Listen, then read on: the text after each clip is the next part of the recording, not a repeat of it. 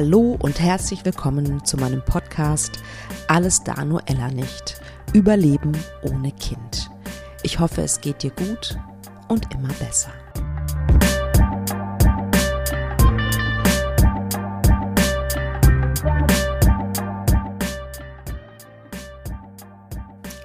Herzlich willkommen zu der letzten Episode meines Podcasts in diesem Jahr, an diesem letzten Tag des Jahres. Und ähm, ich möchte vor allen Dingen Danke sagen. Danke, dass du zugehört hast. Vielen, vielen Dank für die Postkarten, die wundervollen E-Mails, die ihr mir geschrieben habt, wie euch der Podcast hilft. Ich habe das gesehen, ich habe das registriert. Ich kann nicht allen zurück äh, mich zurückmelden bei allen, deswegen möchte ich das auf diesem Wege tun. Vielen, vielen, vielen Dank. Ich bin sehr, sehr berührt davon und äh, sehr, sehr dankbar, dass ich das machen darf. Ja, 36 neue Folgen dieses Jahr. Ich habe in jede Folge stecke ich Liebe rein, viel Liebe. Ich glaube, dass ihr das auch merkt. Das ist auf jeden Fall der Anspruch, den ich habe an diesen Podcast und an mich. Und das macht mir unglaublich viel Spaß. Also erstmal ganz, ganz lieben Dank, dass ihr mir 2023 so treu wart und hoffe, dass es 2024 so weitergeht. Wenn du Themenvorschläge hast oder du jemanden bestimmtes interviewt haben möchtest oder selbst deine Geschichte erzählen möchtest, dann trau dich bitte und schreib mir eine Mail unter podcast at praxisapia, äh, praxis-apia.de. Ihr könnt mich natürlich auch auf Insta, Facebook und so weiter anschreiben, aber über Mail muss ich gestehen, erfahre ich es auf jeden Fall immer oder sehe ich es immer am schnellsten. Vielen, vielen Dank, dass es dich gibt und dass du mitzuhörst was wollte ich noch erzählen? Ach ja, ich wollte dir von der Masterclass erzählen. Das neue Jahr wird wunderbar. Und es war richtig, richtig schön, fand ich. Ähm, wir haben zurückgeguckt, wir haben reflektiert, wir haben das Jahr uns aus den Knochen geschüttelt. Sowohl in der Meditation als auch beim Tanzen. Wir haben uns das Jahr 2024 erträumt und es war es war richtig, richtig schön und sehr, sehr intensiv. Falls du Interesse hast an der Aufzeichnung, sehr, sehr gerne. Der Link ist in den Show Notes. Die Aufzeichnung gibt's noch bis zum 5. Januar. Jetzt komme ich aber zu meinem tollen Interviewgast, Interviewgästin. Rosa ist bei mir. Und ich weiß nicht, ob du den Song von Materia kennst. Er ist ein, das ist ein deutscher Rapper. Ich lese mal ein paar Zeilen vor, weil ich nicht rappen kann. Stewardess mit Flugangst, Friedensaktivist und Bordsteinschläger, depressiver Clown, ein vom Pech verfolgter Schornsteinfeger. Und dann stell dir noch die Textzeile vor, Hebamme mit unerfülltem Kinderwunsch. Rosa ist bei mir in meinem Podcast und sie ist genau das. Hebamme Sie hat einen Kinderwunsch seit sehr, sehr vielen Jahren. Und ich stelle mir das mental extrem hardcore vor, wenn du die ganze Zeit entweder mit frisch gebackenen Müttern oder hochschwangeren Frauen zusammen bist und selbst in dir dein, deine größte Sehnsucht, deinen größten Schmerz verbergen musst. Und ich finde es großartig von Rosa, dass sie davon erzählt. Und sie erzählt auch, sie hat noch mehr im Gepäck. Ähm, sie hatte Krebs.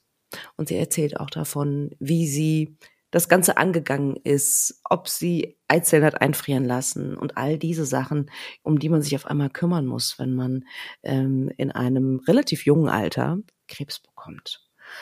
Und sie erzählt auch, das finde ich auch sehr, sehr spannend, warum das Wochenbett zum Beispiel, also die Zeit acht bis zwölf Wochen, glaube ich, nach der Geburt, nicht die pure Glückseligkeit ist, die sich die meisten Menschen vorstellen. Und warum besonders Kinderwunschmenschen nicht vorbereitet sind auf die mental anstrengende Zeit nach der Geburt. Es ist auf jeden Fall eine sehr spannende Folge geworden.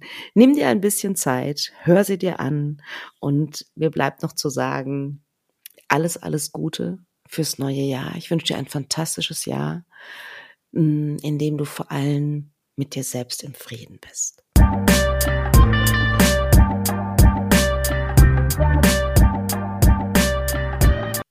Ich habe mal wieder eine tolle Gästin. Ich freue mich riesig auf das Gespräch. Bin so gespannt. Es ist so eine Krasse Geschichte, wie ich persönlich finde, aber es ist jetzt meine subjektive Bewertung, aber ihr hört gleich mehr dazu. Liebe Rosa, herzlich willkommen in meinem Podcast. Vielen Dank, liebe Katharina, für deine Einladung. Sehr gerne. Magst du oder was auch immer du von dir teilen möchtest, dass die Leute so ungefähr dich ein bisschen einordnen können? Wer ist Rosa? Ja, ich bin äh, 44 Jahre äh, alt geworden und äh, lebe in einer Großstadt mit meinem äh, Ehemann, ähm, der auch schon zwei Kinder hat aus einer ersten Ehe die aber schon sehr groß sind, also im Sinne von Teenager Schrägstrich erwachsen und nicht bei uns leben. Und ähm, genau, ich habe im Alter von 31 Jahren ähm, Brustkrebs gehabt, äh, mit einer relativ äh, heftigen ähm, Therapie, also alles, was man sich vorstellt, ne? Brust abgenommen, Lymphknoten wurden entfernt, ähm, ich habe äh, Chemotherapien gemacht, Antikörpertherapien als Infusion und dann auf meinen persönlichen Wunsch noch eine Bestrahlung. Und habe ja. dann, genau, ja, also ne, muss weg. Mhm. Und ähm, habe dann ähm, ähm, Anschlussheilbehandlung gemacht und ein Jahr später auch eine Reha.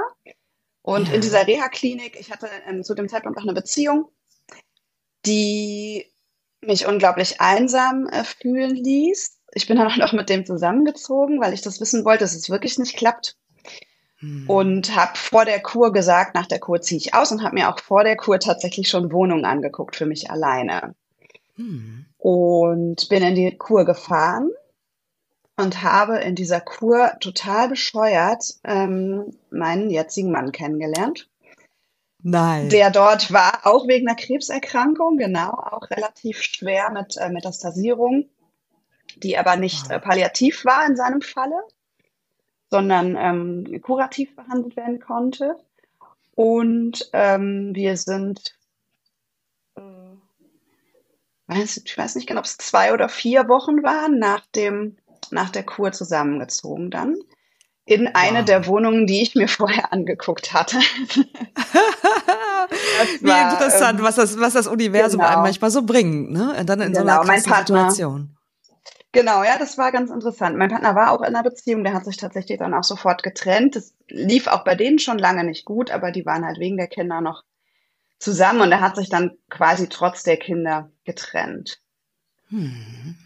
Wow, genau. das ist ja schon mal ein krasser Einstieg, den du hier geliefert hast.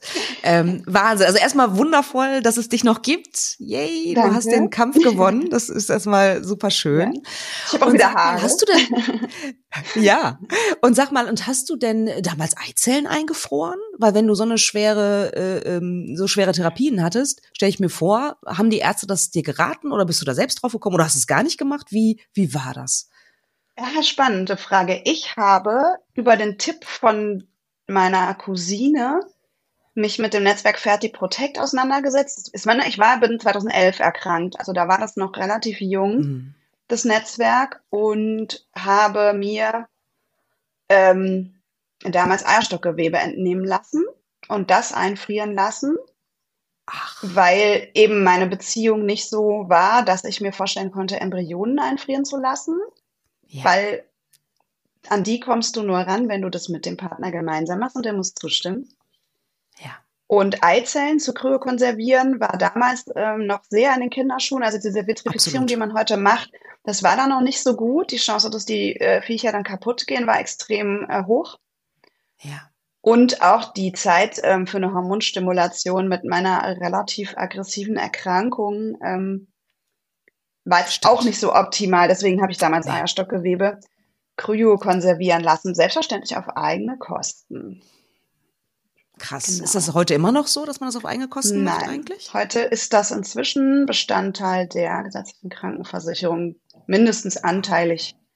Ich habe übrigens ja. eine Freundin, die Embryonen hat kryo konservieren lassen mit ihrem Mann und sich getrennt hat und die musste ihre Embryonen verwerfen. Und ja. ihre Eierstöcke sind nicht wieder wach geworden. Das heißt, die ist in den das Wechseljahren geblieben. Das ist richtig ja. scheiße, ja. Das ist richtig traurig. Wahnsinn. Ja. Okay, ja, Gott sei Dank hat deine Cousine sich darauf aufmerksam gemacht, ne? Ja. War das denn? Die Ärzte haben nichts gesagt. Also ich habe damals gefragt, ähm, Ja. Und die haben gesagt, ähm, über Kinderwunsch reden wir dann. Ähm, wir gucken jetzt erstmal über die nächsten zwei Jahre. Ach, das ist ja also, spannend. Ne, das war so ein bisschen die Implikation meiner quasi gesundheitlichen ja. Prognose, meiner Überlebenswahrscheinlichkeit, die ich ähm, ja. mir verbeten habe mitzuteilen. Ich wollte das nicht wissen. Ja. Ähm, ich bin nämlich der Meinung, dass das nicht gut gewesen wäre für meinen Kampfgeist. Ja. Weil ich wollte halt 100 Prozent geben und also entweder sterbe ich, dann, dann sind es 100 Prozent oder ich sterbe nicht, dann sind es auch 100 Prozent. Ja. Dazwischen gibt es nichts. Ja. Und wenn mir jemand Absolut. sagt, deine Überlebenswahrscheinlichkeit über die nächsten zehn Jahre ist 5 Prozent, ich glaube nicht, dass ich dann die, die Therapie besonders gut durchgehalten hätte, weil die war ziemlich scheiße. Ja, das glaube ich dir. Ja. Sehr klug, das so zu entscheiden, muss ich dir ganz. Ja, wirklich. Also ich, weil ähm, wie man mental an sowas rangeht, an so einen Schicksalsschlag, ja, ja das, das ist ja sehr, sehr entscheidend für den weiteren Verlauf. Ne? Deswegen finde ich das total mhm. klug, dass du das gemacht hast. Ja, so sehe ich das auch. Also es war einfach so ein Impuls, der aus meinem Bauch kam und mein Bauch funktioniert häufig ganz gut. Und wenn der Impuls so stark ist, dann habe ich darauf gelernt ähm, zu hören. Ja. Und sag mal, genau. wolltest du immer Kinder? War das immer deine Vorstellung von, also dass, dass die zum Leben dazugehören? Ähm, absolut, ja, für mich schon. Also ähm, ich bin selbst ein Einzelkind, ich bin Scheidungskind und ich habe das immer scheiße gefunden. Ich habe ja. halt eine große Familie, ich habe irgendwie sehr viele Cousinen und Cousins und hatte das Glück, sozusagen in, einem, in einer indirekten Großfamilie groß werden zu können. Aber ich fand das immer doof. Genau, und dann habe ich mit, ähm, mit 15 oder 16 einen, einen Freund kennengelernt, dessen Mutter äh, mir total ähm, imponiert hat, als Frau, als Person, als, als Mensch irgendwie so. Die hat für mich sowas ähm, Praktisches und Lebensbejahendes dargestellt. Und die hatte vier Kinder und dann habe ich irgendwie gedacht, boah, vier Kinder wäre eigentlich auch für mich perfekt. Wow. So, ne, weil irgendwie zwei sind spießig eins ist blöd, weil bin ich ja auch. Und ne, dann bist du immer das mhm. verwöhnte Einzelkind, obwohl ich alles andere, glaube ich, als verwöhnt bin. Ähm, ja, drei ist eine blöde Zahl. Ne? Einer fühlt sich immer ausgeschlossen. Und äh, dachte ich, vier ist irgendwie so eine, vier passt. eine gute Menge. Ja, dachte ja. ich so. Wahnsinn. Ja. Wow. Das war meine Idee, genau. Hm. Mitgenommen habe ich aus dem, aus dieser ähm, Beziehung diese diese Jugendliebe tatsächlich äh, mein Beruf. Ach, erzähl. Der ist nämlich in diesem ja. Kontext nochmal, also der ist sowieso besonders, finde ich, aber in diesem Kontext natürlich nochmal erwähnenswerter.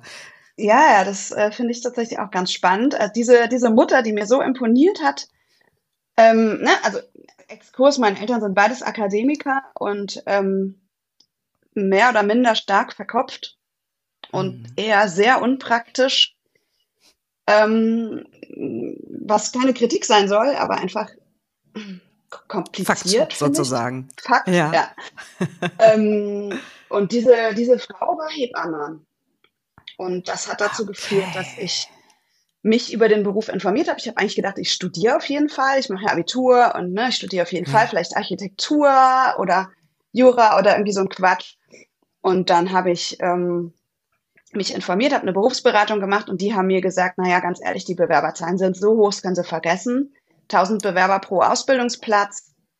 Oh, krass. Das sind keine guten Chancen. Und dann ja. habe ich während meiner Schulzeit angefangen, Praktika zu machen. In den Ferien, weil ich war auf einer Schule, wo es keine Zeiten gab für Praktika. Ja. Und habe mir das äh, quasi angeguckt, habe mich beworben und hatte mehrere Ausbildungsplätze zur Auswahl. Ach, wundervoll. Das ist ja großartig. Ja. Und, dann so bist du tatsächlich Hebamme. Hebamme. Und jo. du machst das ja, das darf ich verraten, bis heute. Also das ich heißt, es war für heute, dich ja. die richtige Berufswahl. Jein. Erzähl. Ja. Naja, ich kann halt nichts anderes, ne? Muss man ganz klar sagen. Ich wüsste nicht, was ich sonst machen sollte. Ja. Ähm, das ist ein Thema, was mir leicht fällt, weil die Dinge mich mhm. einfach interessieren, die Zusammenhänge mich ja. interessieren. Ich habe irgendwie Bock, mich reinzufuchsen, auch in diese medizinischen Anteil. Ich bin ja nicht Arzthelferin, mhm. sondern ich darf ganz viel selbst entscheiden, selbst ja. machen. Dieses diagnostische Denken, dieses zusammenhängende Denken, diese Ganzheitlichkeit, Seele, Körper, Paarbeziehungen, Eltern werden, ne, die Kinder, die Babys, die Pädagogik, das finde ich mega cool und total spannend. Ja. Und ähm, andererseits ist es natürlich äh, in dem Kontext jetzt selber auf dem Level absolut voll zu versagen, ähm, nicht so einfach. Ja, das kann ich mir vorstellen. Vielleicht springen wir noch mal kurz zurück in die Zeit. Du hast die Krebserkrankung erfolgreich hinter dir gelassen. Ja. Bis heute, hast, äh, ja. Ja, sehr gut, Gott sei Dank. Hast äh, äh, einen tollen Mann offensichtlich kennengelernt, ja, kurz entschlossen mit dem zusammengezogen. Und wie schnell war da der, der Gedanke da, ach, jetzt könnten wir loslegen, was den Kinderwunsch angeht? Naja, ich war da relativ fatalistisch unterwegs und habe zu ihm gesagt, ähm, mich gibt's nur mit Kinderwunsch. Mhm. Und ähm, wenn das für dich keine Option ist, äh, geht's nicht. Ja. Und er hatte ja schon zwei Kinder, ne? Und er hatte schon zwei ja Kinder, die waren sagen, zu dem ne? Zeitpunkt, ich glaube, sechs und elf Jahre alt. Ja. Genau. Und er hat aber da äh, committed. Der war auch ähm, als Vater sehr ähm, präsent. Also beim ersten Kind ist er in, in Elternzeit gegangen zum Beispiel. Cool. Und hat da auch, auch zu einer Zeit, wo das nicht üblich war, muss man ja auch sagen. Ne? 90er Jahre, ne? So kann nicht rechnen, vielleicht waren es auch 2000er, irgendwie so um den Dreh. Ja.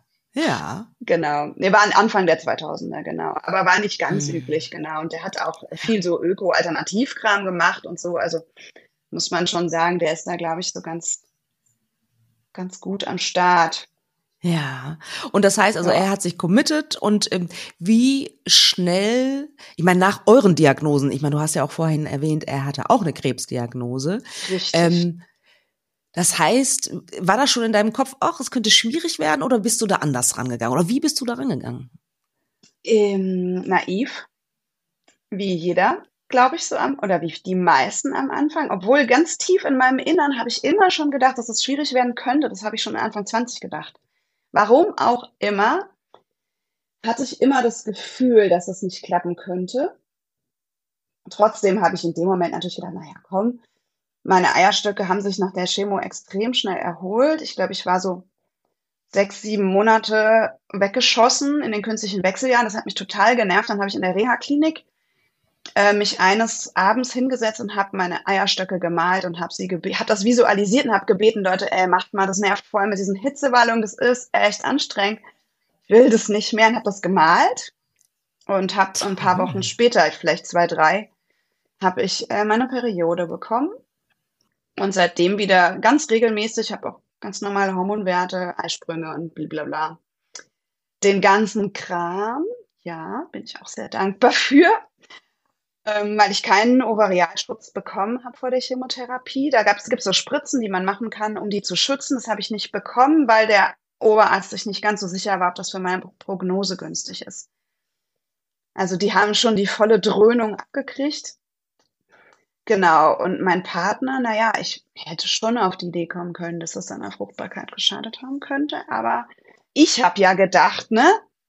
Also, ne, Schublade auf, Kinderwunsch, Frauen rein ist ja alles Psyche, entspann dich mal, geh mal locker da dran. Weil ich war ja jung.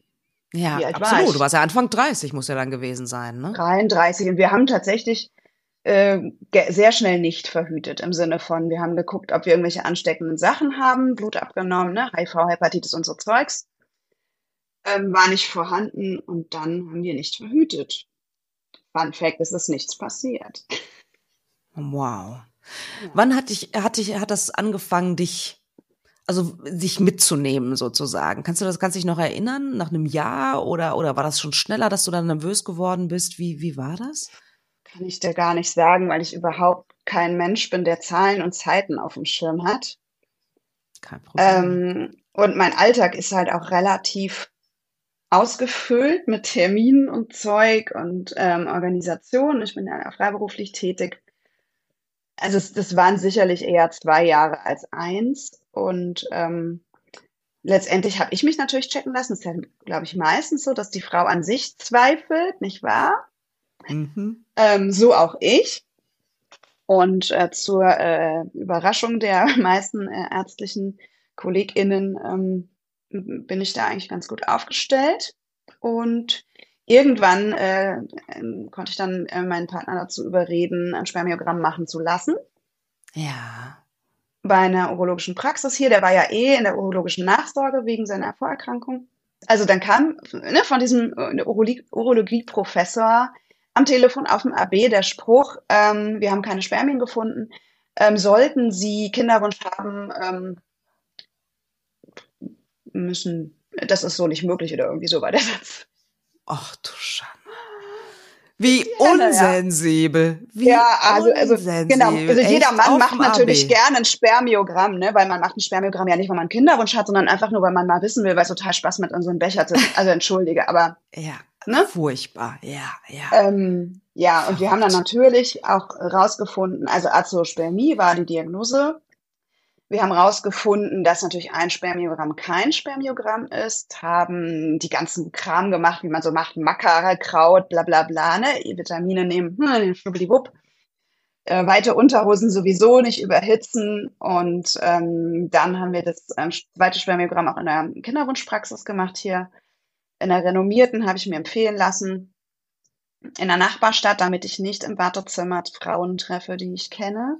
Ah, oh, ja, das stimmt. Aufgrund deines Berufes natürlich. Ja. Aufgrund meines Berufes, ja. Ja. Ähm, Wahnsinn. Ja, klar. Und ähm, der Arzt dort meinte, ja, also, ne, wenn jemand was findet, dann wir. Der war total zuversichtlich.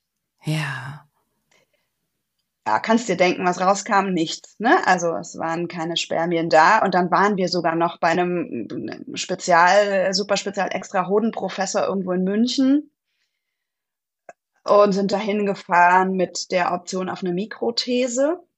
Das hatte eine Freundin für mich recherchiert, netterweise, die auch Kollegin ist. Ein Dank an sie in diesem Kontext, falls sie das hört. Ähm, der hat einen Ultraschall gemacht äh, bei meinem Mann, der hat äh, alle möglichen Hormonwerte analysiert und ähm, hat uns dann aufgrund der, der Zusammenhänge von der ähm, Mikrothese abgeraten, obwohl er daran hätte Geld verdienen können, weil er meinte, die Hormonwerte sprechen dafür, dass das Gewebe einfach total im Eimer ist. Der Hoden ist im Volumen offensichtlich klein. Auch das spricht dafür, dass der im Eimer ist und die ähm, ist, glaube ich, das ähm, ist es das FSH oder das LH? Ich bin jetzt nicht sicher. Es gibt einen Hormonwert, der bei, oder ein ganz anderer, einer von diesen, den man auch von Frauen kennt, Werten, der dafür spricht, ähm, dass der Hoden sieht, da gibt es eine Kontrollinstanz, der Hoden sieht, es sind wenig Spermien da und powert und powert und powert. Ne, da gibt es eine, Kontroll eine Kontrolle im Körper irgendwie. Und die, der Hormonwert war extremst hoch, sodass quasi der Körper schon gerafft hat, da passiert nichts und arbeitet und arbeitet und es geht halt nichts, weil er nichts produzieren kann. Ja, und hat gesagt, aufgrund der Konstellation ähm, hält er die Gefahr, dass mein Mann ähm, durch die These oder Mikrothese kastriert wird und dann impotent wird und sein Ach du meine Leben Güte, das habe ich auch noch nie gehört. Genau. Ach du meine Güte. Oh. Ja, wenn du halt einen sehr kleinen Hoden hast und ja. da dann noch ja. den rumpiekst, ähm, in der Konstellation ja. hat er uns davon ähm, abgeraten.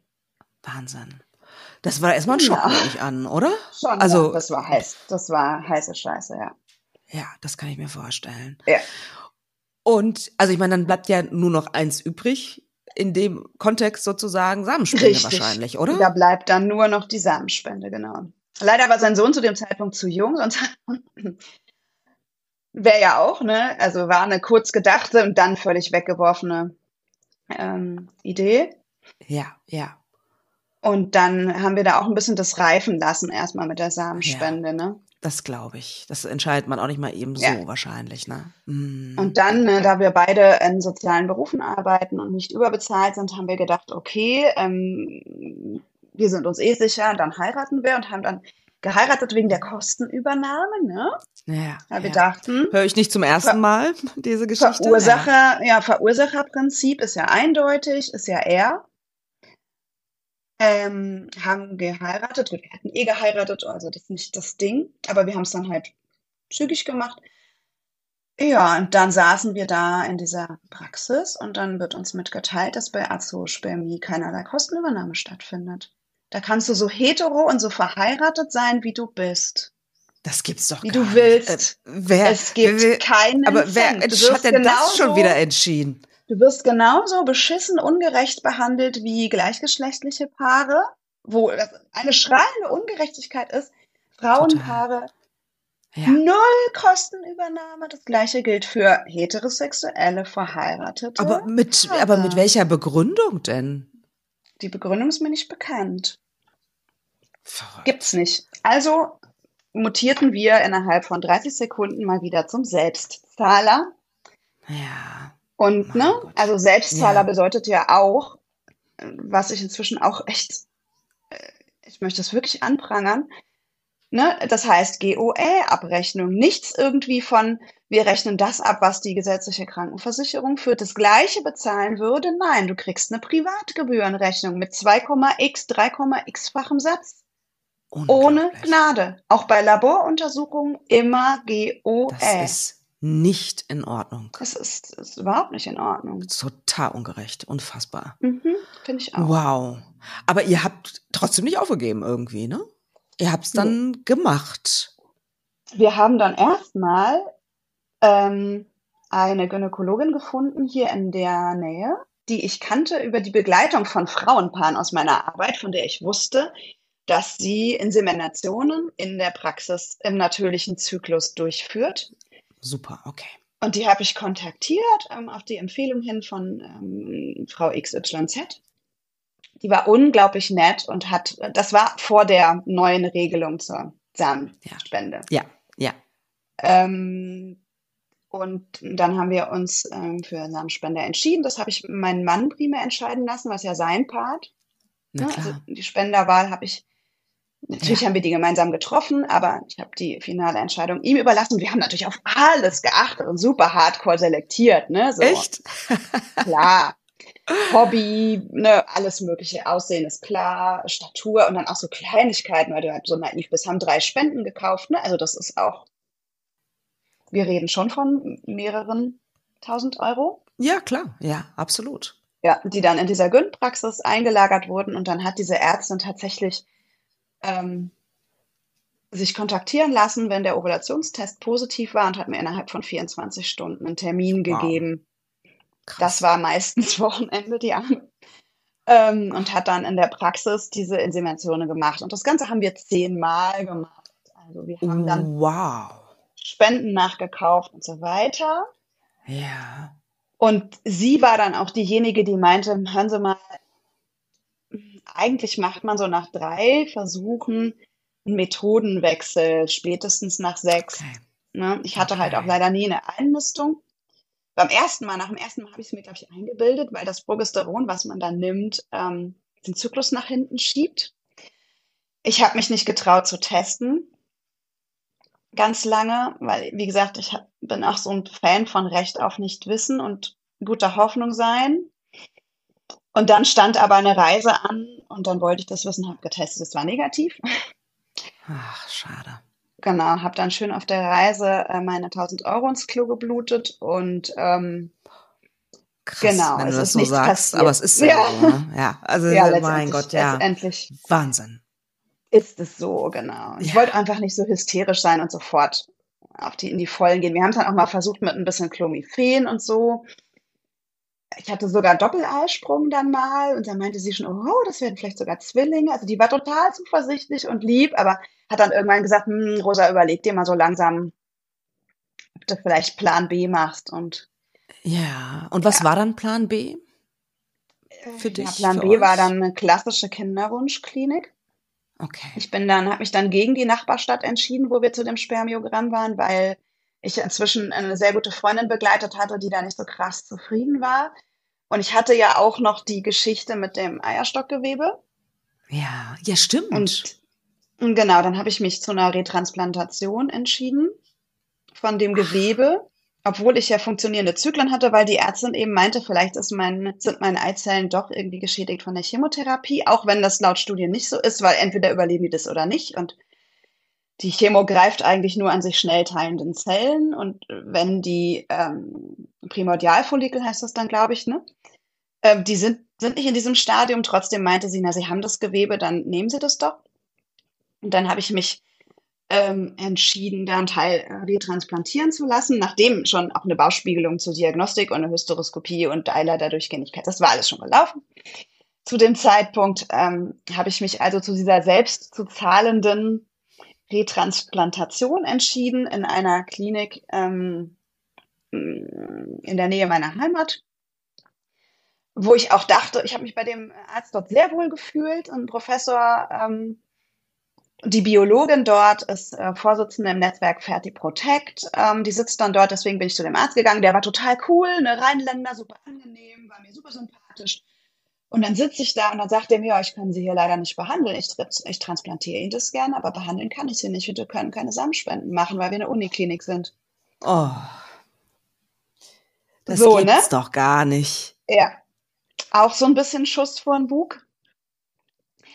Ähm, dann hat die Biologin mir eine Ärztin empfohlen, mit der sie mal zusammengearbeitet hat, ähm, in wiederum einer anderen Stadt, auch in der Nähe meiner Heimat, äh, die auch relativ gut erreichbar war für mich mit dem Auto, so zwei Stündchen, anderthalb Stündchen. Und die sich persönlich kannten, dann habe ich das also gemacht, habe die Retransplantation durchführen lassen und äh, habe dann so nach drei, vier Monaten ähm, dort mit dem ersten Versuch gestartet. Wow. Genau. Und bin dort auf eine wow. sehr nette Ärztin getroffen, ähm, der ich bis heute auch äh, ganz toll, habe da wirklich super Erfahrungen gemacht. Schön. Die hat auch sehr, sehr viel versucht. Das Problem ist nur, dass meine Eierstöcke arbeiten. Und okay. meine Eierstöcke, das ist kein Problem in dem Sinne, es ist toll und super, aber in dem Sinne blöde, weil das Transplantat nicht gut sichtbar war, beziehungsweise gar nicht.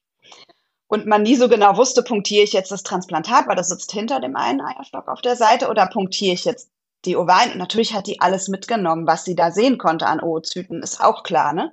Ja, ja, sicher. Ähm, Meine Güte. Ich glaube, ich habe ich hab einen kleinen Zwischenschritt vergessen.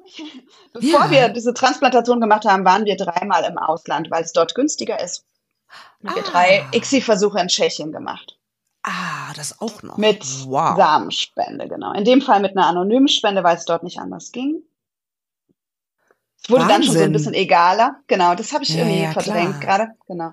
Ja, alles das gut. wow, was passiert, für ein Weg. Also da hatte ich dann quasi zehn EOIs, drei XIs hinter mir, dann die, ne, ohne jegliche Einnistung. Immerhin kam es jeweils zu einem Transfer, da bin ich, das ist ja auch nicht so selbstverständlich. Absolut, absolut. So, ich habe nicht besonders gut performt, was die Eizellenmenge angeht, aber so drei Dein bis Körper, sieben habe ich da, glaube ich. Na, mein Körper und ich sind eins, ne? Na gut, okay. Ähm, aber du hast schon recht, also das hat nicht so am Hardcore gut geklappt. Ja. Aber ich hatte immer Transfere und nie eine Einnistung. Genau, dann die Retransplantation, dann weitere vier ICSI-Versuche nach der Retransplantation. Ja, aber diese Ärztin, von der du gerade gesprochen hast? Bei der netten Ärztin, genau, von ja. der ich gerade gesprochen habe. Mit tausend tollen Versuchen. Also sie hat sich wirklich reingefuchst und überlegt, wie können wir in meinem Fall stimulieren, wie können wir das machen. Ja. Ähm, wir haben auch immer Eizellen gewonnen. Irgendwie alles zwischen, ich glaube, vier und neun Stück. Irgendwie so. Wow. Super. Ich habe mhm. diese Stimulation Gott sei Dank auf einer Arschbacke abgesessen. Mir hat das nicht so viel ausgemacht, aber ich habe halt körperlich auch schon einiges anderes durch. Also wenn das mal links und rechts ein bisschen zwackt und die Wampe ein bisschen dick wird, ja, also das ist kein Problem. Und auch diese Punktionen, in meinen Augen überhaupt gar kein Problem. Mein größtes Problem war der Hunger hinterher. Ich musste immer sofort was essen, weil ich Hunger hatte. Echt? Ach, das ist interessant. Und, und das allergrößte Problem für mich ist der IV-Zugang für die Narkose. Alles andere ist okay. mir wurscht. Es macht mir zum Glück körperlich nichts aus. Gott sei Dank. Bin ich auch sehr dankbar für, auch Transfere. Ja. Ich finde das nicht schmerzhaft, ich finde das nicht schlimm. Ja. Ich finde Ultraschall nicht schlimm. Für mich Gott sei Dank. Okay, echt gut. Körperlich also, gut machbar. Ja, weil ansonsten ja. wäre das ja, also es hört sich ja sowieso schon unfassbar anstrengend an, dann wäre es ja noch mal anstrengender gewesen. Ne? Wie ja, hast du das? das ja. Ja. Wie hast du das, ähm, und wir sind ja noch nicht am Ende deiner Geschichte, aber nee, nee. bis dahin, wie hast bis du, ähm, also wie hast du das mental ähm, geschafft? Also wie hast du dich immer wieder motiviert nach diesen ganzen Rückschlägen, die ja immer wieder kamen und sehr viel Geld natürlich auch, aber diese ja. ganzen, das geht nicht und das geht nicht und dann wieder einen neuen Arzt suchen, Ärztin suchen und so weiter. Wie hast du das mental überlebt? Ich glaube, da hilft der Beruf weil es in meinen Augen ein bisschen mein Job ist, Lösungen zu finden. Ne? Ah, Problem lösungsorientiert. identifizieren, lösungsorientiertes Arbeiten, nicht auf das Problem fixieren, sondern auf die Lösung fixieren. Ich liebe es zu netzwerken. Ähm, das fällt mir leicht. Ich liebe äh, Kommunikation. Und ähm, deswegen habe ich ganz viel über Social Media ähm, recherchiert, mich ausgetauscht. Ich habe da auch einen Ja. ganz, ganz tollen äh, Kontakt ähm, gefunden. My Sister from Another Mister. Gruß geht raus. Oh, Ähm, sie weiß, wer gemeint ist, die ähm, ähnlich lange Reise hinter sich hat, wenn auch mit anderen Vorzeichen, aber ähnlich ätzend. Und ähm, das hat mir unheimlich viel geholfen und ich habe auch echt viele Informationen einfach aus diesem Kontext herausziehen können für mich, die mir geholfen haben. Also für mich war eigentlich immer so die Idee, ähm, Problem identifizieren, Lösung suchen, äh, Lösung finden, Lösung umsetzen. Ja, Ne, verstehe. natürlich ist es zwischendurch manchmal ganz schön hart und ich habe auch zwischendurch Pausen eingelegt, wenn ich das Gefühl hatte, ich kann gerade nicht. Gut, gut. Ne? Also sind, wir reden ja wichtig. jetzt über auch, also ne, das, mein Mann und ich kennen uns zehn Jahre, also wir reden locker jetzt schon über drei Jahre vielleicht, vier, fünf, ich weiß das Ja. nicht so ganz genau. Ja. Ähm, genau, und ähm, es gibt natürlich schon Situationen, die super herausfordernd sind, ne? Wenn du dann irgendwie so eine Frau vor dir sitzen hast, ähm, die dann schwanger ist mit ihrem ersten Kind, die Frau ist Ende 30, sitzt vor dir und dann fragst du, also ne, Anamneseerhebung gehört ja zum ähm, Beruf dazu und fragst nach Zyklusanalyse, Kinderwunsch, bla bla bla. Und dann sagt sie, ja, ähm, sie hätte Schwierigkeiten gehabt, ähm, schwanger zu werden. Sie hätten dann nach langem Versuchen eine Insemination gemacht. Es wäre so schrecklich gewesen und so fürchterlich ähm, und so belastend und so grauenhaft und so schmerzhaft und so, ähm, dass sie das nie, nie, nie wieder in ihrem Leben tun will. Da würde sie lieber ohne Kind bleiben. Ich glaube, zu dem Zeitpunkt hatte ich gerade meine neunte Insemination hinter mir. Das wusste die Frau ja nicht. Wow, krass. Wie unterschiedlich Und die die, ist dann- Wahrnehmung ist, ne? Ja, und die ist natürlich dann auch spontan schwanger geworden, ne? Man hat dieses Nach Kind dem ersten Mal. Hm. Nicht durch die Insemination, sondern danach dann Ach. auf normalem Wege. Okay, wow. Und ich sitze da so und denke, oh, ich hätte gern dein Problem. Aber das, da kann die Frau nichts für. Aber das sind Momente, wo ich hinterher dann, Gott sei Dank, meinen Kinderwunsch-Buddy hatte und mich da ausgekotzt habe. Gut, Gott sei Dank. Und was ich auch sagen muss, ich habe unglaublich geile Kolleginnen. Damals war es erstmal eine unglaublich geile Kollegin und eine befreundete unglaublich geile Kollegin, mit denen ich Klartext reden konnte und die mir halt auch immer mal so aushelfen konnten. Weil du kannst dir denken, ne, freiberuflich arbeiten heißt viel arbeiten, wenn du davon leben möchtest. Eine ICSI heißt, ständig Termine zu haben oh, ja. und dementsprechend deine Termingestaltung Stimmt. Ähm, anpassen müssen.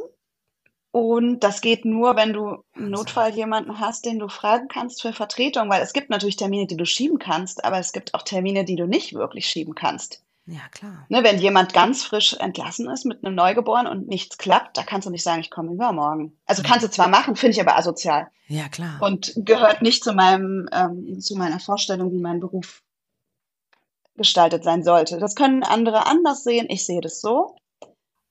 Und ich würde mir selbst als Frau in der Situation Zuverlässigkeit wünschen. Deswegen finde ich, muss ich die auch bieten. ja, na klar. Wow. Und da deswegen ähm, bin ich äh, extra unglaublich wirklich dankbar dafür, dass ich da sagen konnte, kannst du einspringen? Toll. Und es ist tatsächlich auch passiert. Ähm, Genau. Okay, Und, äh, also ja.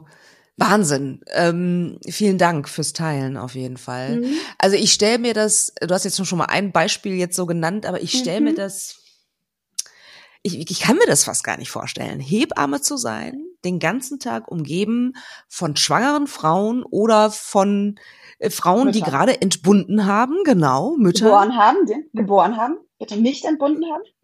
Entbunden kann man nur werden, das ist passiv, genau. Ah, okay, ich bin ja ein Dank. kleiner Wort, Wortklauber. Nee, finde ich gut. Ja, finde ich, finde ich super. Ich Genau. finde, äh, ich finde Sprache ist äh, ein mächtiges Ja. Instrument. Insofern vielen Genau. Dank dafür. Also eine, eine Wie- Frau hat geboren, genau. Ja, ja, ja. Also du bist Ja. mit diesen, diesen ne, frisch gebackenen Müttern zusammen Ja. äh, und mit den ganzen Schwangeren, die ganz andere Probleme oder Herausforderungen haben als ja. du ja, als private ja. Rosa sozusagen, nicht als Hebamme Rosa.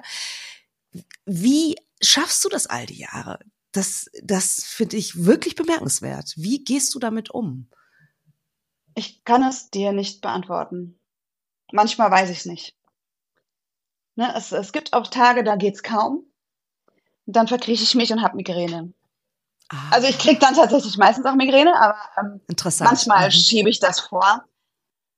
Ähm, da hilft es mir, mich auszukotzen mit Freundinnen, die den Kontext verstehen können. Ähm, und mir halt immer wieder zu sagen, nur weil die Anna, die Isabel und die Merle jetzt ein Baby bekommen haben, heißt das nicht, dass in dem, in dem Babypool keins für mich ist. Ne? Also, die nehmen mir nichts weg. Ja. Wichtige Erkenntnis. Und ich muss dir auch ganz ehrlich sagen, Katharina, mit den allermeisten Frauen will ich nicht tauschen. Hm. Also ich finde viele Paarkonstellationen unheimlich schwierig, wenn ich die so aus meiner Sicht betrachte. Ich sehe auch das Leid ähm, teilweise der Frauen, der Mütter, auch vielleicht der Väter oder der, der Co-Mütter. Ähm, ich sehe auch Kinder, die ich jetzt, ja, gucke ich an, ist ein Baby, finde ich nicht geil, muss ich ganz ehrlich sagen. Nicht jedes Kind finde ich geil, muss ich auch gar nicht. Solange ich wertschätzend den Menschen gegenüber ähm, auftrete, finde ich, ja. muss ich die nicht selber haben wollen. Und ich ähm, mir ist bewusst, dass das keine rosarote Sache ist. Ne? Also Wochenbett ist scheiße, Schwangerschaft kann richtig scheiße sein. Darf ich das so sagen? Ja, klar. Also, ne, bitte. ich sag mal ja. sowas wie äh, Hyperemesis, ne, also Schwangerschaftsübelkeit, die über das normale Naht hinausgeht, ist nicht so selten. Horror. Ich hatte Übelkeit unter der Chemotherapie. Ich hätte mich umgebracht, wenn ich körperlich in der Lage gewesen wäre. Ich konnte nicht, konnte über meinen Kopf drehen. Ne? Wow. Ich ich hätte ja. es gemacht, weil ich nicht leben wollte. Wow. Und wenn du das monatelang hast, es gibt ja Frauen, die haben das bis zur Geburt. Horror. Trotz Medikamenten. Und ich muss dir sagen, das ist grausam. Hm. Ne? Und das glaube ich. Auch Geburten, ähm, ich bin Hebamme, ich bin voller Geburtsdingsbums, ich finde Geburten super geil, aber nicht jede Geburt ja. ist toll. Nee, und absolut nicht. Ähm, auch Wochenbett, ist, mein, also ein Wochenbett bezeichnet ja die sechs bis zwölf Wochen nach der Geburt ähm, eines ja. Kindes. Und das ist in meinen Augen der absolut unterschätzteste Zustand ever. Ich glaube, da bereiten sich die meisten werdenden Eltern extrem schlecht drauf vor. Ja. Unterschätzen das massiv. Auch, vor allem auch die emotionale, die? Ah, die Belastung, die körperliche okay. Belastung. Also ich spreche hier von Schlafmangel, Schmerzen beim Stillen, Schmerzen vielleicht von Geburtsverletzung oder einem Kaiserschnitt. Ähm, ja. Dieses Verantwortungsding, ne? Ja. 24-7 zuständig sein und das geht Auf auch nicht einmal, mehr weg. Ne? Ja. Und es ist vielleicht auch nicht sofort überbordende Liebe zu diesem Kind, weil das ist ja trotzdem auch fremd. Ähm, die Partnerschaft herausfordernd, ne? wenn du plötzlich zu dritt bist. Ähm, und da treten, glaube ich, auch Konflikte, die sowieso schon bestanden haben, extremst deutlich zutage. Und dann hat ja jeder eine Meinung dazu, ne? Ja, also, stimmt. Also wahrscheinlich in vielen Kontexten zu, mhm. so, aber ähm, in meinem in meinem Umfeld ist es, also ich erlebe das immer so und ich sage es immer so ein bisschen äh, flotterig, ähm, jeder, der mal Baby geschrieben hat, ähm, fühlt sich als Experte. Ja. Ne? Also die ja. Erna, die vor 60 Jahren äh, den Michael zur Welt gebracht hat, ne? Die ja. weiß ganz genau, wie man das mit den Babys macht und man muss die mal schreien lassen, weil das ist gut für die ah. Lunge, ne? So Nazi-Zeit-Ideologie. Ja. Äh, ja, absolut. Und dieses oh, Ganze mit dem Verwöhnen und diese ganze Scheiße da, die in den Köpfen drin ist. Die Schwiegermütter, großes Thema. Klar. Manchmal auch die eigene Mutter, dann die Konflikte, die dann auftreten, wenn man plötzlich feststellt, Vielleicht ist auch meine Beziehung zu der eigenen Mutter gar nicht so unbelastet, wie ich dachte. Das beobachte ich bei super vielen ja, jungen das kommt Müttern. dann hoch, ne? Interessant, glaube ich. Das kommt hoch, unglaublich. Das, das kommt hoch. Und all das kriege ich mit, ne? Weil ich bin Hebamme, das heißt, ich gehe nicht da rein, datsche einmal auf den Bauch, tasse die Gebärmutter ab, wiege das Baby, putze den Nabel und hau wieder ab und guck vielleicht noch einmal kurz auf die Brüste und nach dem Stillen, ne? sondern das ist eine Rundumbegleitung, das ist ganzheitlich und psychosozial. Super. Und ich, da ich die Frauen in aller Regel ähm, in der Schwangerschaft schon intensiv mit betreue, im Optimalfall die Paare, wenn es Paare sind, gibt ja auch mal Solomütter, ähm, kriege ich diese Konflikte mit und mir wird sehr viel erzählt und anvertraut und glaube ich. also ne, mir ist bewusst, dass das nicht die pure Glückseligkeit ist. Ja, ja. Das ist der Gut, eine dass du Faktor. nochmal sagst. Genau. Und Also finde ich, weil ne, ne? Kinderwunschmenschen Ja. das oft idealisieren. Genau. Ne? Genau, und, und Kinderwunsch, Kinderwunschmenschen. Ich habe sehr viele Paare nach Kinderwunschbehandlungen in meiner Betreuung, seien das lesbische Paare oder Paare einfach ähm, früh unfruchtbar oder alt unfruchtbar. Ne? So, das gibt's ja vieles. POF und ähm, keine Ahnung, ähm, Eizellspende und so weiter, Samenspende natürlich auch. Ähm, die landen oft bei mir. Ich finde das cool. Und gerade diese Paare denken bis zur Geburt und dann ist Glückseligkeit. Das und die fallen richtig, richtig, richtig runter von ihrem Ja. inneren, ähm, von ihrer inneren Erwartungshaltung. Die fallen wirklich runter und denen geht's auch psychisch schlecht danach. Mm. Ne, das ist auch so Glaub ein ich. bisschen, kann ich auch total verstehen. Ja, total. Ne, Finde ich du total denkst- toll, dass du das adressierst auch. Ja, super. Ja, weil du, ja. du denkst irgendwie so, okay, komm, jetzt erstmal Erntezeit, ne? Also Eizellen ernten, möglichst viele, möglichst reif und so weiter. Dann nächste Sache ist die Sache mit der Befruchtung. Ähm, dann kommt es noch drauf an, wie viel entwickeln sich weiter, kommt es zu einem Transfer und wenn ja, wie viele und wie ist die Qualität. Und dann ist es schwanger sein und schwanger bleiben. Und dann haben sie irgendwann diese magischen zwölf Wochen, die ja sowieso Quatsch sind. Das kommt ja aus einer ganz alten Zeit. Ne? Also dass Erzähl. man zwölf Wochen warten muss. Naja, eigentlich, Ja. ähm, Woher wenn kommt du das? weißt, in der, es kommt aus der Zeit, wo man noch ähm, nur von außen Herztöne hören konnte und das war halt frühestens ab der zwölften Woche der Fall. Ah, Eigentlich weiß man, wenn um die siebte, achte Woche eine stabile Schwangerschaft mit Herzaktion vorliegt und der Embryo normal groß ist, ist die Chance auf eine Weitersetzen der Schwangerschaft ist sehr hoch. Weiß man Ah, okay. statistisch. Ja. Deswegen auch der, die Aussage, nicht warten bis zur zwölften Woche mit der Hebammensuche, dann ist es nämlich zu spät in den meisten Gegenden. Mhm. Und wir betreuen Das auch stimmt. Fehlgeburten. Ne? Also ich und also meine Kollegin und ich, wir Wichtig. betreuen auch Frauen nach Verlusten in allen Phasen der Schwangerschaft. Genau. Ähm, der, Also ähm, der Bogen, den Mhm. ich, der Bogen, den ich nur schlagen wollte, war einfach ähm, zum einen, wie ich das aushalte, war ja deine Ursprungsfrage gewesen. Zum einen, ich weiß, dass das nicht die Glückseligkeit pur ist und ich bin nicht nur Kinderwunsch. Ne? Ich habe ein Oh, gutes Leben. Ja. Ich habe ein gutes Leben. Ich habe einen Partner, mit dem ich äh, zu 99,9 Prozent der Zeit super glücklich bin. Ich glaube, das ist ein Cool. guter Schnitt. Das ist ein ziemlich guter Schnitt. Ne? Großartig. Ich habe mega tolle FreundInnen, finde ich, und inzwischen auch mega tolle Kolleginnen. Ähm, ich bin super vernetzt und ich habe auch ein Hobby, was mich sehr erfüllt. Ne? Ich finde das ja. super wichtig.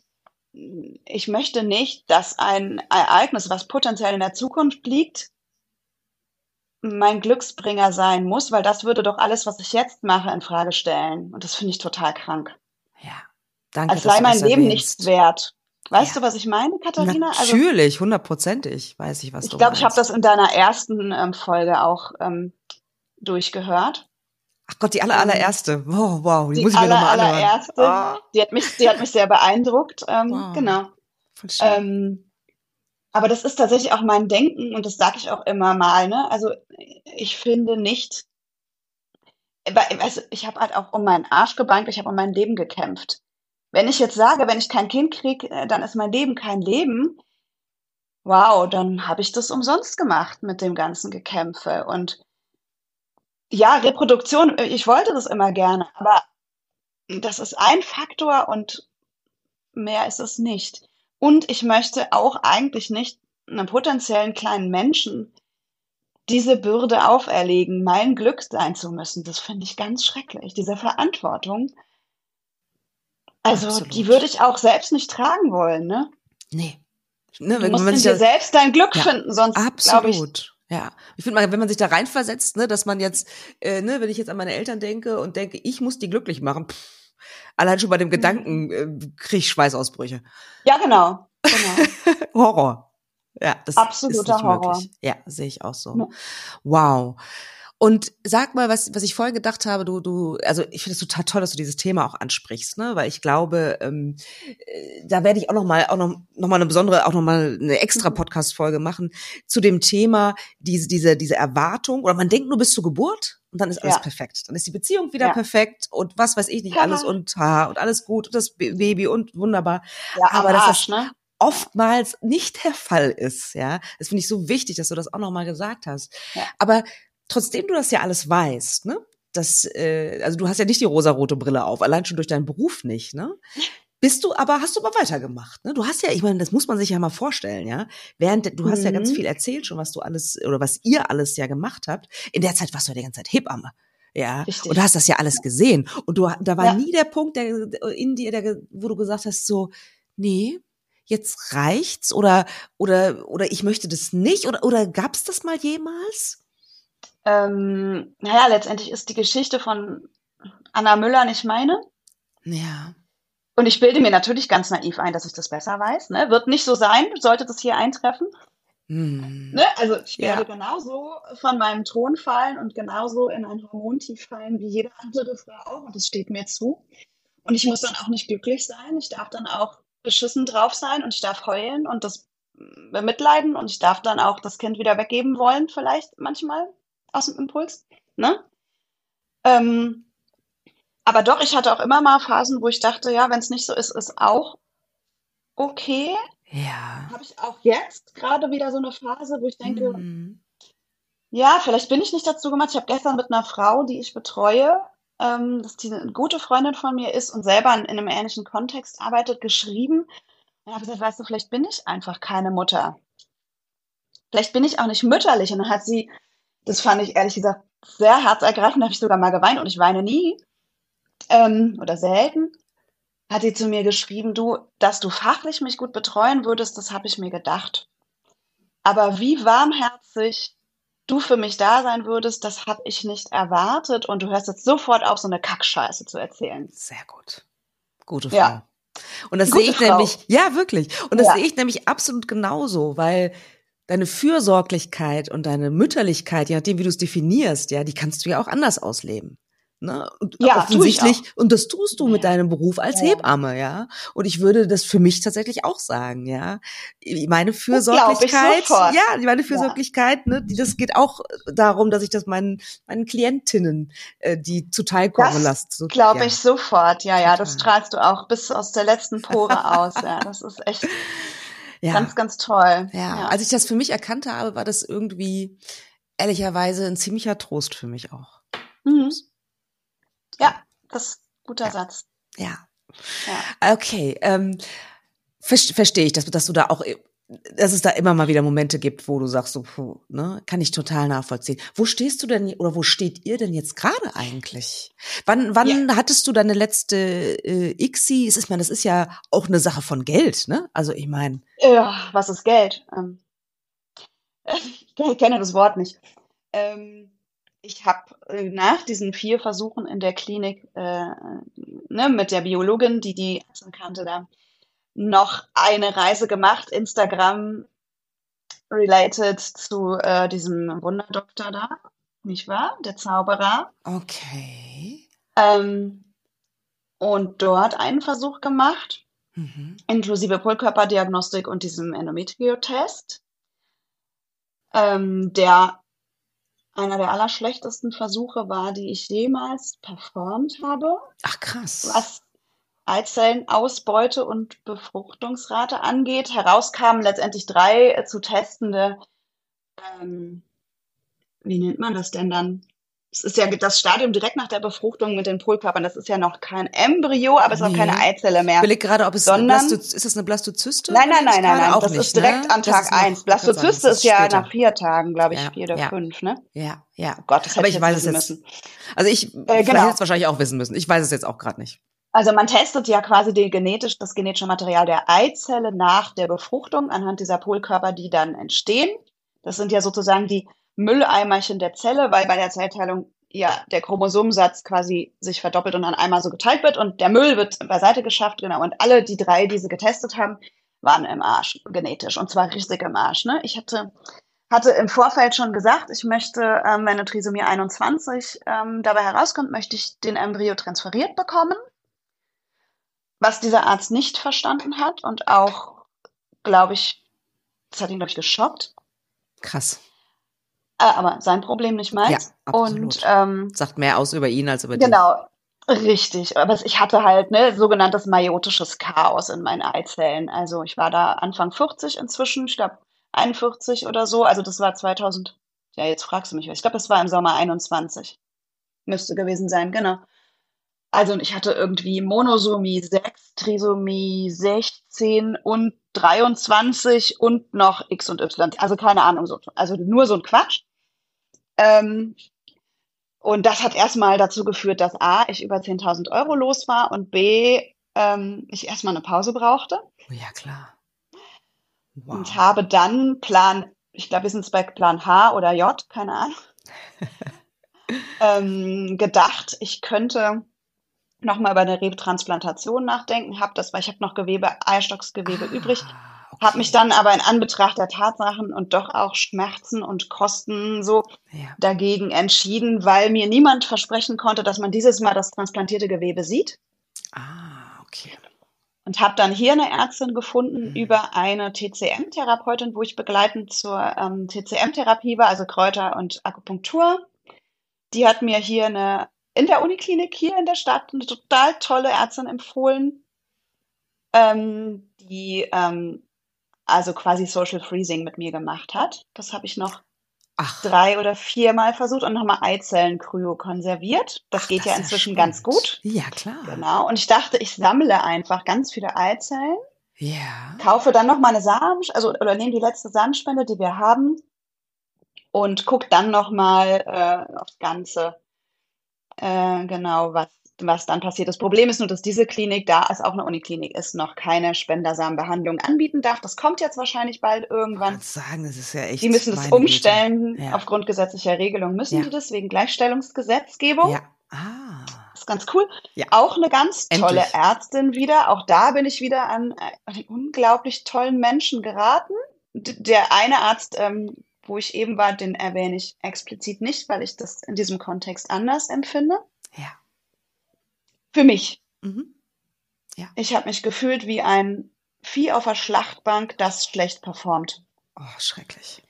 Oh. Also einfach als dysfunktion, ich habe mich als dysfunktionalen, als dysfunktionales Objekt Furchtbar. Ähm, gefühlt. Ja. Das ist nicht von ihm so impliziert, das behaupte ich gar nicht. Und ja der hat bestimmt auch ganz tolle Seiten. Für mich war es nicht das Richtige. Ja, ja, verstehe ich. So.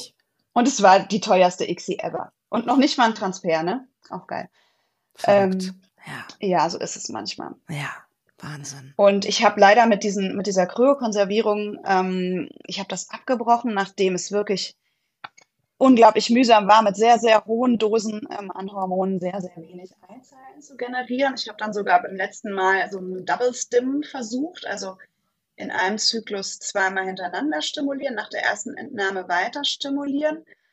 Ähm, da wäre eine Eizelle gewesen, nur leider hat die Frau, die im OP vor mir dran war, so gut performt, dass die ein bisschen länger drin war als geplant und dann war meine Eizelle gesprungen. Nein, oh, ja. das gibt's doch gar nicht. Ich ähm, hatte, ne, hatte mich entschieden, das ohne Narkose zu machen, weil es eben nur eine Eizelle gewesen wäre. Und endlich hat man mir es auch mal zugetraut, dass ich das aushalten kann. Also Fun Fact, ich kann das Guss aushalten. Und ähm, ich habe gemerkt, die Ärztin war selber, die war, der ist wirklich alles aus dem Gesicht gefallen. Die ist weiß geworden, was eigentlich ähm, aufgrund ihrer, ihres Tars nicht möglich ist, aber die ist weiß geworden wie die Wand und hat wirklich noch versucht, äh, in mir irgendwie rumzupuppeln und die irgendwie noch aus dem Douglas-Raum rauszupunktieren. Und der war das gar, also es war schlimm für sie auch, das habe ich auch gemerkt. Der fast echt leid.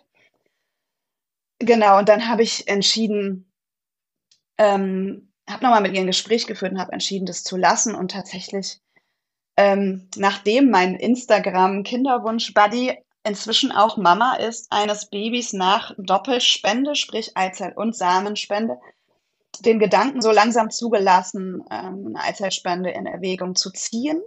Ja. Ich habe dort auch eine Beratung in Anspruch genommen bei einer dieser ganz renommierten Frauen, die man kennt auch. Ne? Ähm, die ist halt nicht so weit von hier.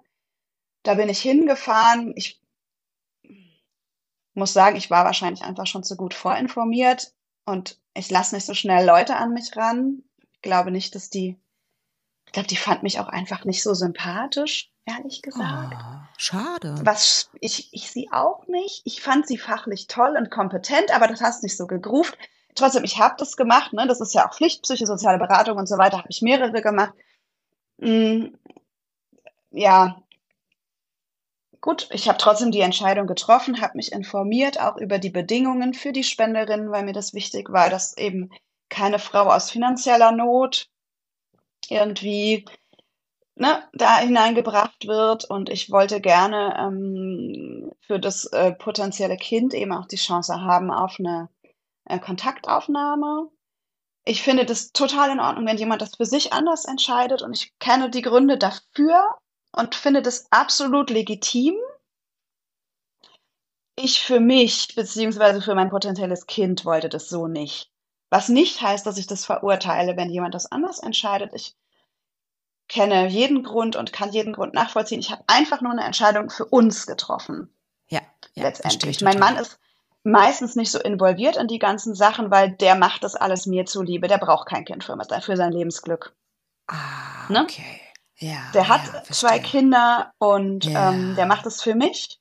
Das mhm. weiß ich auch zu schätzen. Mhm. Der ist halt auch noch mal ein paar Jahre älter als ich. Der, hat auch schon ein paar mhm. Mal gesagt, dass er da Bedenken hat und dass er ah, Bedenken okay. hat, dass ich ihn verlasse, wenn er nicht mitmacht.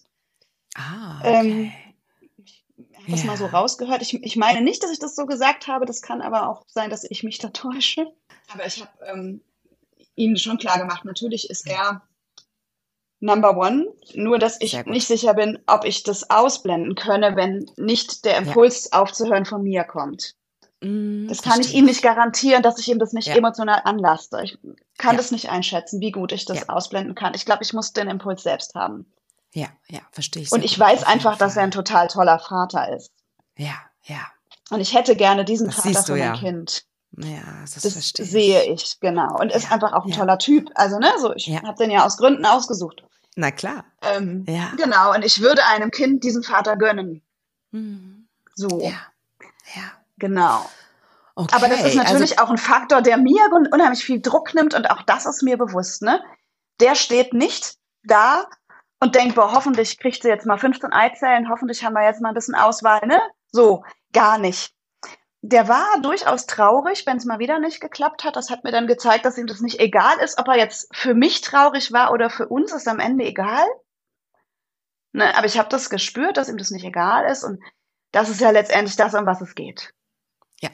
Absolut, hundertprozentig. Ja, und ich bin über dieses Commitment seinerseits, was ein riesiges Commitment ist mir gegenüber, absolut. bin ich auch sehr froh. Ja. Das kann ich mir vorstellen, auf jeden Fall. Das ist schon ähm, außergewöhnlich, richtig schön. Total. Also das heißt, jetzt, du bist, hast dich jetzt gerade angefreundet mit dem Gedanken, es könnte eine Doppelspende werden. Genau. Du hast genau. wahrscheinlich schon recherchiert, äh, Länder recherchiert, nehme ich mal ganz stark an. Na klar. Ähm, ich habe auch eine klar. Empfehlung bekommen von der von der Beraterin bezüglich ah, okay. eines Landes, genau. Und habe dann Skandinavien hätte ich jetzt getippt, ne? Oder? Richtig, genau. Ich habe mich äh, für Dänemark entschieden. Ich hätte ja. auch die Niederlande super gefunden, aber da ja. müsstest du irgendwie eine eigene Spenderin mitbringen und das ist alles nicht so durchsichtig. Ach. Da gibt es auch manchmal die Möglichkeit, aber das war nicht so einfach rauszufinden und das hat mich dann ja. gestresst. Ähm, deswegen habe ich mich bei einer Klinik informiert, für die mir eine Werbung aufgepoppt ist. Aha. Und habe dort äh, letzt also dieses Jahr im Januar ein ähm, Informationsgespräch geführt, online per Zoom. Ja. Ähm, das war nämlich da gerade kostenlos. Da war so eine hm. Aktion. Ja, ja. Mache ja. jetzt einen Termin und dann kostet es ja. nichts. Ja. Und dann habe ich das als Impuls genommen. Obwohl ich Geiz nicht toll finde und ekelhaft finde, aber in dem Moment hat mich das trotzdem geteasert. Und da ich, ich habe nicht nur die eine Freundin mit einer Eizellspende, sondern auch noch eine andere Bekannte, die ähm, ein Eizellspendekind ausgetragen hat. Und ich habe mehrere Frauen nach Eizellspende betreut in der Zwischenzeit und habe eben schon auch einfach gesehen, also es sind halt Frauen, die Kinder kriegen, mehr ist das nicht.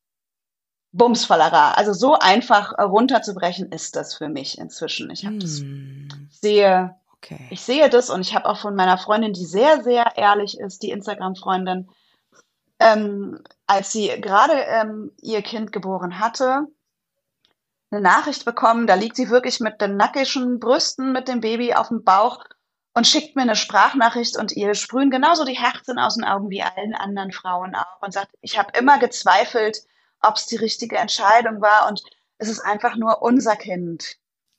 Und ich glaube, das war der Satz, der den Impuls bei mir gegeben hat, das zuzulassen. Ja, glaube ich, glaube ich. Ne? Ja, verstehe. Weil sie hat das ehrlich gemeint und das weiß ich. Sie ja. hätte jedes andere ehrlich auch gesagt. Ja, toll.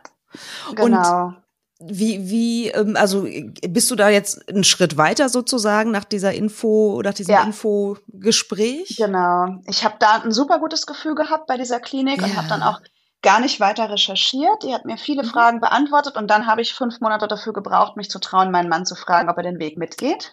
Oh, wow, stimmt. Das ist ja noch Weil mal, ich ne, dachte- Hürde, klar. Letzte Chance irgendwie so. Ne? Also wir sind jetzt, glaube ich, Ja. bei Plan Y angekommen, vielleicht auch Z. Mhm. Ja, Ähm, und wenn er dann Nein sagt, dann muss ich das abhaken. Und ich wollte dann in dem Moment lieber noch die Hoffnung haben, dass er Ja sein könnte, als ein Nein zu hören. Bescheuert, ne? Weil ich würde nicht, man wird ja nicht jünger, aber war trotzdem so. Verste ja, klar. Und okay, äh, eines ehrlich. Tages, und dann, dann hat er eben auch immer mal gesagt, ach, wir könnten noch mal Urlaub in Dänemark machen. Und dann habe ich gesagt, ja, dann lass uns doch vielleicht auch mal äh, Aarhus angucken, soll sehr schön sein. Und ähm, dann haben wir das auch eingeplant. Ja. Und dann habe ich irgendwann ihn getraut, mich getraut, ihn zu fragen. Und dann hat er tatsächlich auch gesagt, naja, ich kann ja eigentlich nicht Nein dazu sagen. So, sein Commitment halt, ne? wow. Ja. Und dann habe ich kurz vor dem geplanten Urlaub äh, es geschafft, für die Zeit des Aufenthaltes, was glaube ich drei Tage waren in, in dieser Stadt, auch Ja. geschafft, einen Termin zu bekommen in der Klinik, Oh, wow. Mhm. wo wir uns vor Ort dann äh, vorstellen konnten. Und zehn Minuten, bevor wir reingingen, fängt er an, mir zu sagen, dass er das eigentlich überhaupt nicht will. Oh, krass. Oh, wow. Ja. Oh. Und ich habe dann in dem Moment versucht, Gesprächstaktik anzuwenden, die ich gelernt habe im Rahmen von so Praxisanleiterschulungen und habe gedacht, wenn ich jetzt total emotional reagiere, dann ist es, dann war es das. Und habe dann gesagt, ich verstehe das Ja. so, ich verstehe das und ich habe auch Angst. Und dann kam irgendwie raus, dass er meint, wenn er Nein sagt, dann verlasse ich ihn. Ah, okay, das war so in diesem Moment. Ja. Das okay. war sein Ding, glaube ich, sein Hintergrund. Und dann habe ich gesagt, nein, das würde ich nicht machen. Wir sind zehn Jahre zusammen. Du bist natürlich meine Nummer eins. Und ich kann das schwer loslassen, aber ohne dich mache ich das nicht. Und dann habe ich gefragt, ob er sich vorstellen könnte, mit mir reinzugehen. Und ähm, hat er dann auch gemacht. Gott sei Dank stand im Wartezimmer Schokolade, die hat er dann erstmal gekillt. Und das war dann gut. Wir hatten dann ein Gespräch mit der ähm, Koordinatorin äh, vor Ort, die nochmal ganz viel erklärt hat und auch ihn ganz viel hat gefragt und fragen lassen. Er hatte dann auch irgendwie ein paar Fragen. Ich war total verwundert. Und dann gab es noch einen Termin mit der dort arbeitenden Hebamme, die einen Ultraschall gemacht hat. Der wurde dann auf Video aufgenommen und dann nochmal ähm, Second Look von der ähm, dort arbeitenden Ärztin ähm, begutachtet, um zu gucken, ob ich irgendwie so eine Adenomyose habe.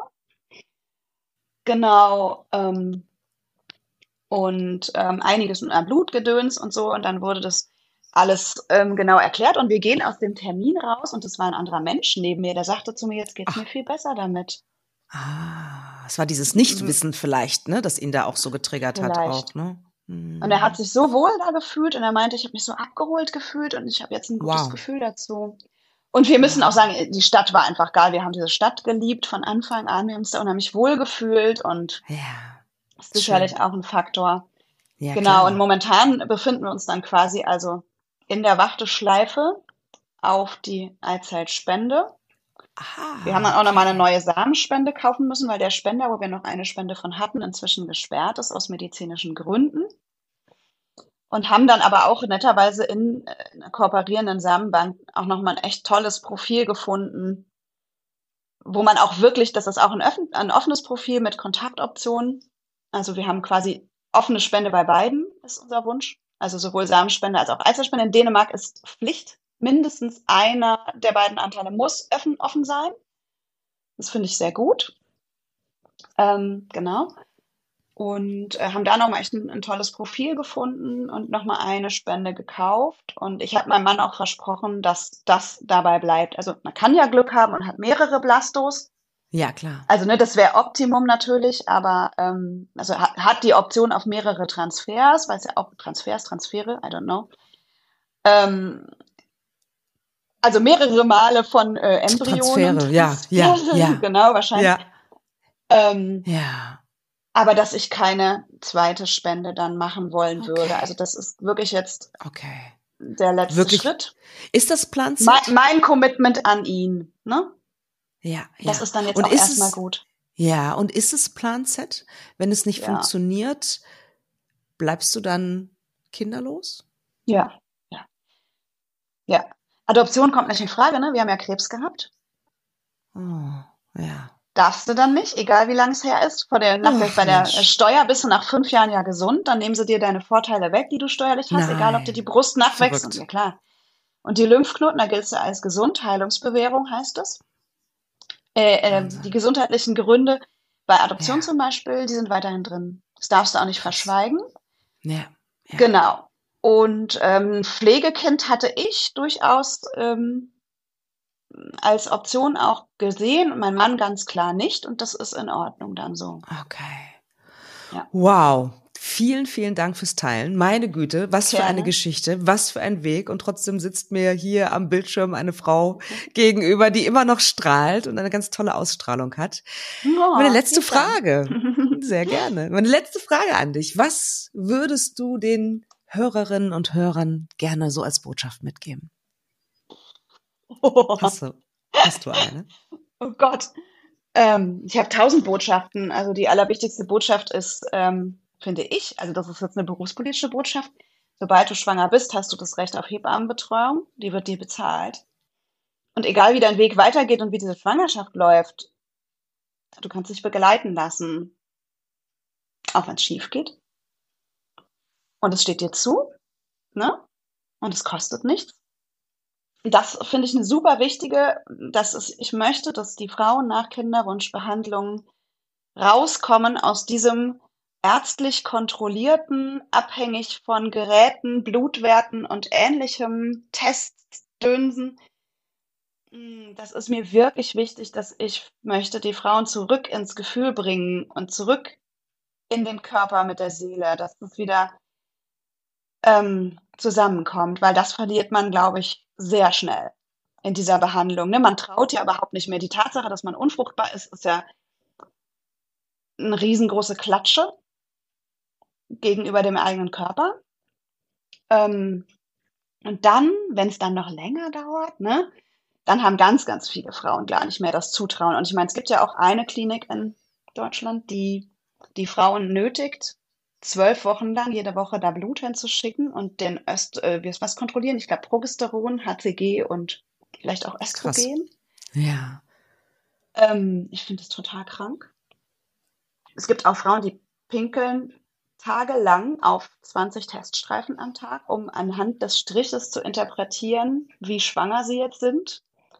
Es gibt nichts zwischen schwanger und nicht schwanger. Ob das ein lebender Embryo oder ein sogenanntes Windei ist, ist scheißegal. Schwanger ist schwanger. Und ob das ausgetragen wird, das Kind oder nicht, das macht überhaupt keinen Unterschied. Schwanger ist schwanger. Punkt. Und in dem Moment steht dir auch die volle Betreuungsmöglichkeit zu. Und wenn du dein Kind in der fünften Woche verlierst, dann hast du trotzdem dein Kind verloren. Egal, ob man auf dem Ultraschall was gesehen hat oder nicht. Weil dieses Kind ist in deinem Herzen. Bei wie vielen. Fällen das sind, ist scheißegal. Ne?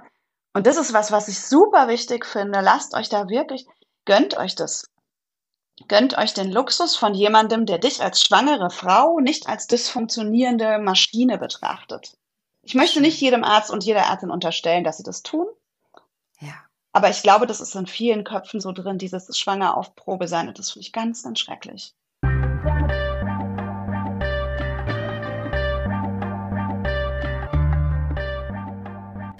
Wie immer interessiert es mich sehr, was ihr denkt. Schreibt mir doch gerne eine E-Mail über podcast.praxis-apia.de oder über Instagram, Facebook oder sonstige Kommunikationskanäle. Ich freue mich wirklich über jede Nachricht, die ich bekomme. Und ja, vor allen Dingen freue ich mich natürlich auch, wenn du wieder Zeit mit mir verbringen willst beim nächsten Mal bei Alles da, Noella nicht. Überleben ohne